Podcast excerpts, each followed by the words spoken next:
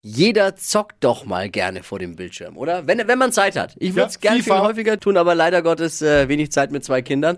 Aber damit ihr nichts verpasst in der Flo Kerschner Show, wenn es rund um das Thema Gaming und Online geht, haben wir diesen Mann hier zu uns ins Team geholt. Es ist Phil. Oder wie ich sag, der Gameboy. Oder so. Erstmal einen wunderschönen guten Morgen. Ja. Phil, guten Morgen. Äh, du kommst immer dann, wenn es heiße News gibt in der Gaming-Szene. Was hast du Schönes für uns? ja, wir haben diese Woche eine super Woche für Fans von japanischen Videospielen und Fans, die im Gegensatz zu dir sehr, sehr viel Zeit haben. Absolute Zeitgräber sind diese Woche gekommen. Ja. Beneidenswert. Anfang der Woche kam One Piece Odyssey, ein Japano-Rollenspiel. Und das ist ganz schön, weil normalerweise Anime-Umsetzungen immer so als Kampfspiele daherkommen. Jetzt kommt mal wirklich ein vollwertiges Rollenspiel, 40 Stunden, 50 Stunden und mehr. Genau, für die Fans von One Piece, aber man sollte, sagen wir mal, 700 Episoden drin sein, damit man sich ein bisschen auskennt. Flo, Ah, das geht ja noch.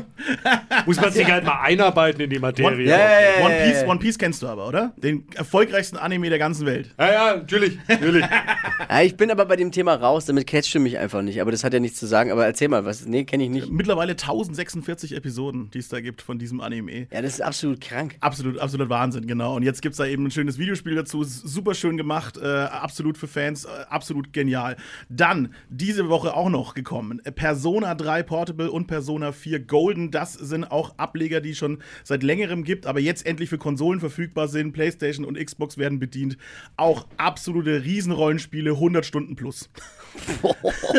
Viel Material, wie ich höre. Absolut, ja. ja, ja. In der Persona-Reihe geht es immer um eine, eine Gruppe Jugendlicher, die so auf der Highschool sind und äh, Dämonen bekämpfen müssen. Also der richtig gute Ich Scheiß. sag ja, da bin ich raus. Ne? Wie bei, Ja, bei uns im Chefbüro so. Wenn ich das bin ich zum Chef. Genau. Vielleicht, kannst du, vielleicht kann man es adaptieren.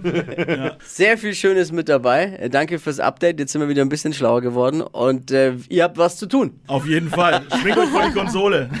Vielen, vielen Dank.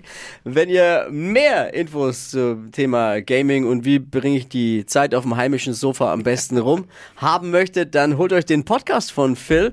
The Space Behind the Screen heißt er und gibt's überall dort, wo es Podcasts gibt. Vielen, vielen Dank. Bitte gerne.